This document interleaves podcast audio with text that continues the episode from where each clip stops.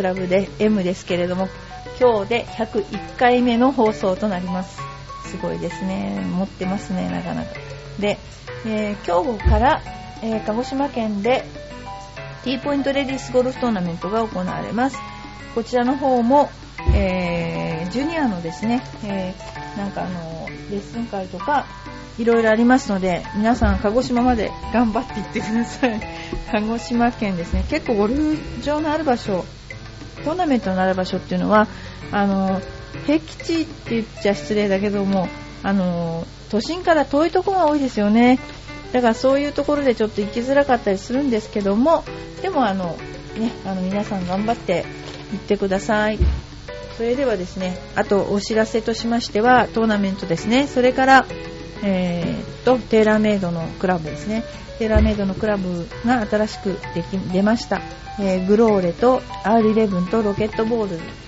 ロケットボールズっていうネーミングも一体どうしたことかとすごい名前、ロケットボールのようなボールが飛ぶのかな？よくわかんないんだけど。あの、まあそういう今回は割と打ちやすくて高弾道で低重心っていうのが、あの売りですね、この今年の売り。要するに、あのビシビシ打っていくってよりもクラブがボールを上げてくれるっていうコンセプトのようです。で私はちなみに今年は全部ロケットボールを使わせていただこうと思っています。えー、私もちょっと練習しますので皆さん一緒にラウンドに行きましょう。それではですね、前回ちょっとあの、非常に質問がですね、面白い質問が来ていたので、その続きをやらさせていただきたいと思います。まずあの、ゴルフに行くというと、女房が顔をしかめるっていう、その話題についてなんですけど、まあ、女房次第っていうんですね、ゴルフに行くと、ほとんどの女房は顔をしかめますけれども、えー、しかめない人もいると。そういう人の話が出ましたが、今度、えー、旦那さんがゴルフに行くと言った場合ですね、どうして顔をしかめるのかな？お金がかかるんですか？結婚したらそんないちいちいち伴侶の顔を伺って生活しないといけないの？結婚は墓場って本当ですね。あ、そうか。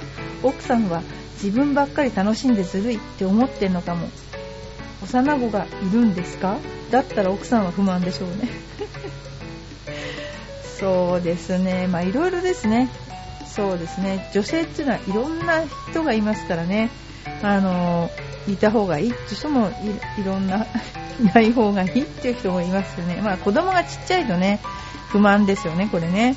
うちもあの、生まれてから2ヶ月で北海道にゴルフ行きましたね。あの、両方とも生まれて2ヶ月の時、特に2人目生まれて2ヶ月の時に北海道行った時に、それも面白いことに必ず2ヶ月目にホールインワンするんですよね、生まれて。おかしい人ですよね。そういう、えー、人もいます。で、次。ゴルフぐらいいいんじゃないですか？奥さんにもゴルフを教えてあげれば変な顔しないと思いますよ。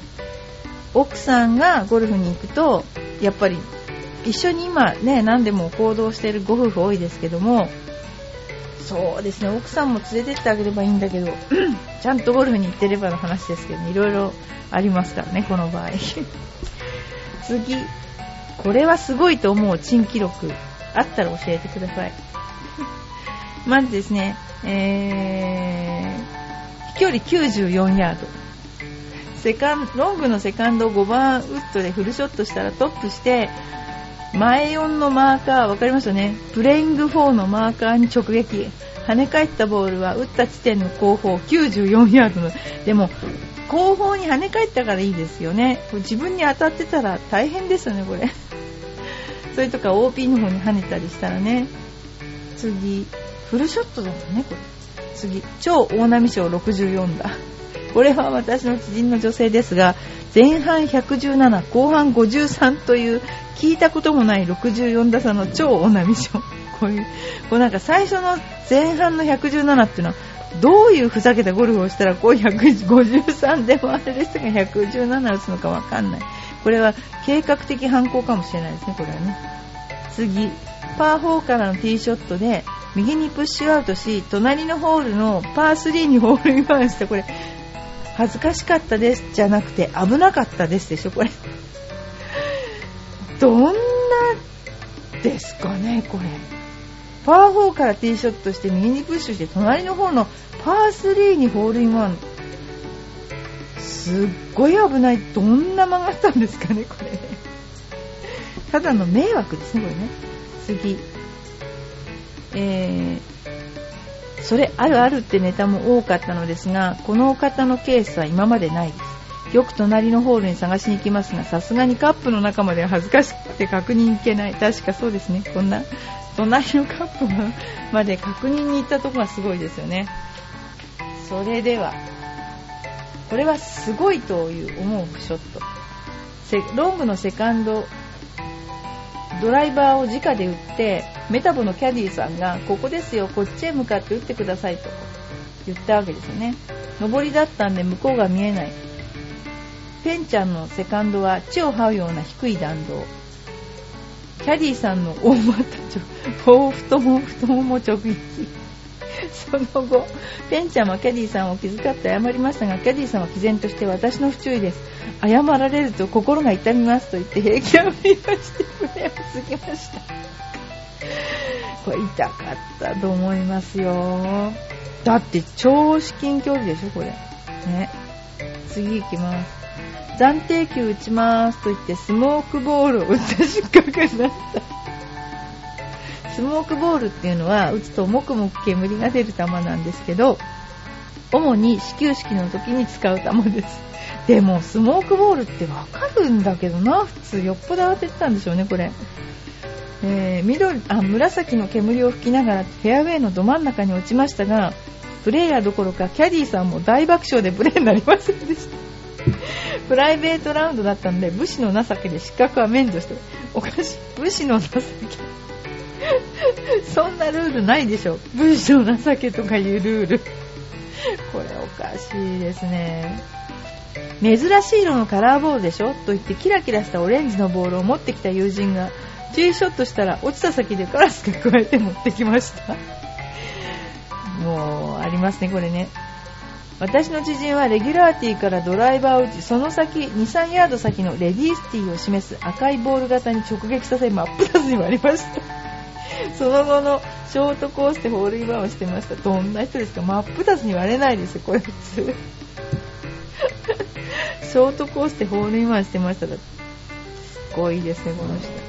次マコマナイカントリーにてうねったグリーンで同伴者がシックスパット そのラウンド100キリを目指してた男子なんですがピンの上につけたのが悲劇の始まりでした コンペだったので OK あげられなかったのかわいそうでしたけどね。あるある。うん。あのテンパッとした人います。今プロになってる人ね。えっとね冬の、えー、浜岡で合宿をしたんですよ。その時にもう、なんだろう、グリーンがツルツルだったんですよね。で、入らなければ止まらないってグリーンでテンパッとして、まあプロですけどね、今ね。次、友人のドライバーショット420ヤード。ほぼストレート、やや下りやや下りのロングホール、カート道で跳ねたのは見えたんですが、まさかこんなに転がる。これはありますよね、結構ね。セカンドが残り100ぐらいでした。もう一つ、この友人、ティーショット、かっこドライバーで思いっきり振り回したところ、5センチくらいボールをぴょこんと上げて、ティーをきれいに、ティーにきれいに戻りました。え、どういうことですか？それ以降、またなんかやらかしてくれそうで、この友人のティーショット、みんなガン見ですよ、ガン見。追加。これがでも一番すごいかな。この彼、凍えるような寒い日でもぶっ倒れそうな暑い日でも強風であろうと大雨のラウンドであろうと常にスコア105から110の間。これが一番すごい。私から言わせるとこれが一番すごい。できないですよこういうことね。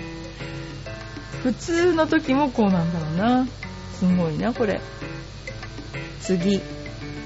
えー悪いことがあれば良いこともある。OB の後プレイング4から直接カップインのパーが2回。これやんないですよ普通ねこういうこと。知り合いはパー5のプレイング4から直接カップインのバーに。悪いことがあれば良いこともある。格言ですねこれね。いや私も昔ジュノンレディスっていうのがあって打ち下ろしの狭いミドルがあったんですよね。OB2 発してえー、OB2 発して3打目で入ったのかな？そんなことありましたね。悪いことがあればいいこともある。次。一緒にラウンドした女性ですがボール飛距離0ヤードティーペク飛距離5ヤードというのならあります。どういうことでしょう？ティーアップした T だけを打ったらしくだるま落としのようにボールはその場に残っていました T を打つ競技じゃないっていう。次。ティーショット飛距離0ティーショットをトップして左前方30ヤード先のコンクリート製のゴミ箱になんかなんでみんなこういろんなとこにやってんでしょうね。戻ってきてティーペグにえ？ピタリと寄り添いました。ティーペグの上に乗れば最高だったのですがさすがにそこまでは無理。ですハリー・ポッターじゃなきゃ無理でしょこれ。これ30ヤード先のコンクリート製のゴミ箱に当たってすごいですね。入射角と反射角が一緒だったんですか。すごいなこういう人いるんですね。もうゴルフって探せばもうなんていうの重箱の隅を探せばですねいろんなこういうミスショットが出てくるんですね。次行きます。朝7時にえ？このカテ読んで1人はこれはいい。次。ヤード食いのゼロの中心をヒット。200ヤードの200っていうとこなんですけど200が丸じゃないですか。この0の一番下の0のところをボールが直撃していてボールの跡がついている。なんでここに打てるのにまっすぐ打てないか。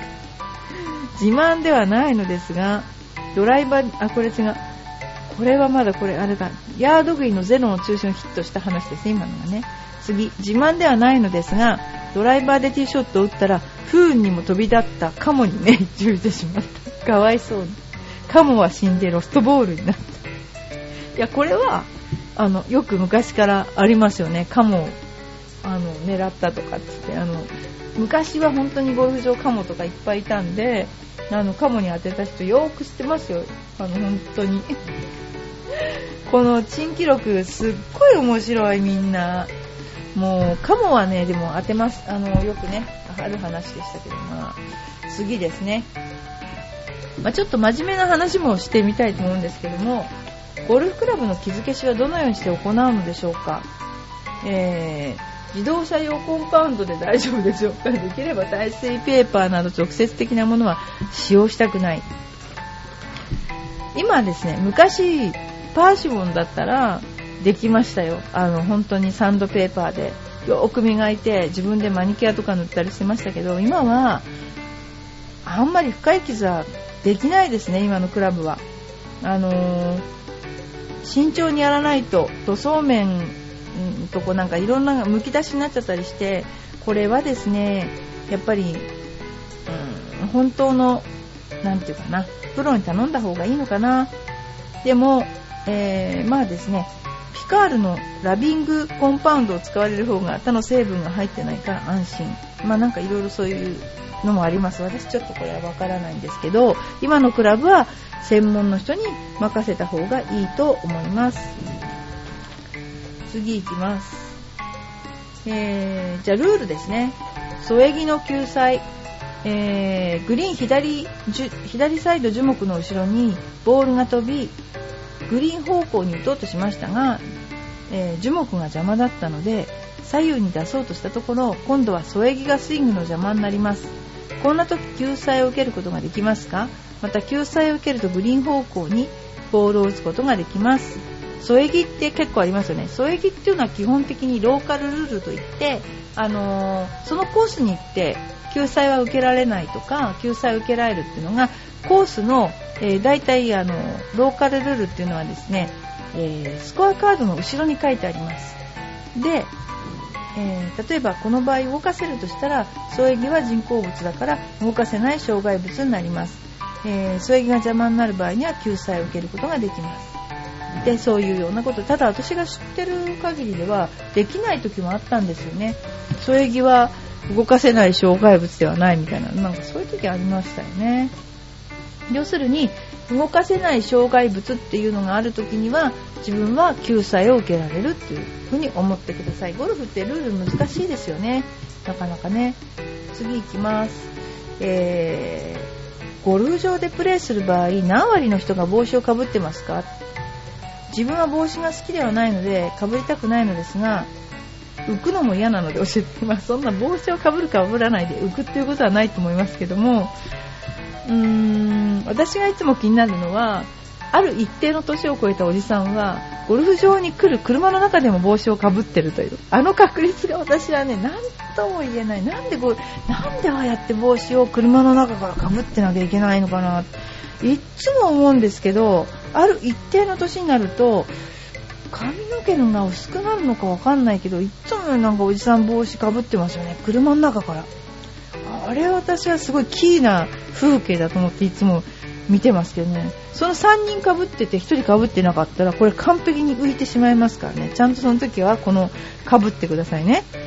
えー、まあゴルフ場ではこれはあの基本的にかぶらなきゃいけないです。危ないから。なんでかっていうとあのゴルフ場ってボールがどこから飛んでくるかわかんないでしょ？だけどもえーと、危険の同意って言って飛んでくるかもしれないっていう同意のもとにプレーしてるから当たったとしても当てた人が罪にならないんですよね故意じゃない限り。だからやっぱり案外防止って怪我の防止じゃダジャレじゃないんだけど本当になりますから、えー、かぶった方がいいです。えー、そうですね。ただ女子の場合は帽子が嫌いっていうあのトーナメントの時もバカみたいに直射日光が頭に当たるのにもかかわらず帽子は嫌だっていう女子プロがいますよね。そこまでこだわるって、えー、日射病なんじゃないのかとトーナメントの時思ったけど被らない。もう徹底して被らない人いましたね。でもやっぱり帽子はかぶった方がいいと思います。ただなんかずっと帽子をかぶると余計ハゲるっていう噂も聞いたので まその辺のところもちょっと微妙かな。そんな感じですね。今ですね面白い質問がねいっぱいいっぱいあるんですけどももうどこからあのこの質問に答えていいかわからないぐらい質問がありましてえー、そうですね。いろんな、ヘッドスピードに関してですね、えー、ヘッドスピードを測る際 S シャフトと R シャフトで数値は変わりますか？R シャフトの方が速いと表示されるのですか？これはシャフトってあのヘッドスピードを変わるのはその人の打ち方にもすごく影響しててシャフトって、えーと、調子っていうのがあって今日キックポイントっていうのがあって手元と真ん中と先でキックポイントっていう跳ね返る。もしシャフトが、えーと、たわむとしたら手元でたわむのか、えー真ん中でたわむのか先でたわむのか。でその人の打ち方で全然その、えー、クラブの特性を違えた方がヘッドスピードが走るんですね。だから一概にそのヘッドスピードが速いとか遅いとかいうことではなくあのキックポイントっていうのがありましてその変化によって、まあ、A さんが打ったら、えー、すごくあのなていうかなヘッドスピードが出たとか B さんは手元調子の方が出たとか結構そういうのありますね。そういう風な感じでヘッドスピードっていうのは見られた方がいいと思います。あとはあの私がレッスンしててあの思うことなんですけどもあのゴルフってもちろん体の運動も大事ですよね。要するにクラブを持つとできなきゃいけない運動の方に神経がいかなくなっちゃう。例えばフォロースルーの股関節の曲がり方とか例えばそこだけを意図的にやってみてくださいって言うとできない方が多いんですね。日常生活にないから。バックスイングはとっても上手なんだけどフォロースルーの手の返し方とか意図的にやってくださいって言うとやっぱできないことが多いんですよね。でまずはそのクラブを持たないで体の動きをあの徹底的に練習してもらいたいっていうのが一つですね。であとはクラブヘッドを早く振るために体を動かしてほしいって思うんですよ。体を動かすことに満足しちゃってクラブヘッドを振るっていうことを忘れるとどんどんヘッドスピードが落ちます。自分がなんかこうなんだろうな。これメンタルな問題なんですけど一生懸命やって辛い方がいいって思うパターンが多いんですよね。そのじ皆さんの人生のその何て言うのかな。基本的な考え方の部分に。でも体がすっごい一生懸命動い辛いから飛ぶとは全然限らなくて体もリズミカルに速く動く。要するにテンポとかそういうバランスとかいうことにものすごい飛距離を影響されるっていうのが結構あまり分からなくてあの重心移動なんかもすごいゆっくりされる方とかいるんだけど女子プロでもあの体格がいいとすごい重心移動ゆっくりしてるように見えますけども移動してる位置のポジションっていうのは本当に足の中の1点とか1センチ半径ぐらいの場所しかなくてもう針の上に立てるぐらいのバランスで打ってるわけですよね。でそういう風なバランスがあるとあのヘッドが走るのでその辺のところだからヘッドが走るためには体がどういう風にいたらいいのかっていう逆の発想からしてスイングを作ると早くボールが飛ぶし体はそんなに普通ではないです思ってるよりもであの怪我もしないしボールも飛ぶのでそういう逆の発想に変えてってもらうといいんじゃないかなと思います、えー、そんなところで、えー、バーディー瞳のクラブへも今回の101回は、えー、質問に終始しましたけれどもあのこれからも皆さん面白い何かえ、質問があれば、え、お答えしていきたいと思いますので、え、どんどんあのお便りをあのお寄せください。どんな質問でも構いません。あの前はあのあれですよね、え、子供さんのこととかの学校のこととか、まあ、一応多少先輩でもあるので、え、答えることができると思います。はい。ということで、えー、今日もバーディー瞳のクラブ M 最後まで聞いていただきましてどうもありがとうございました。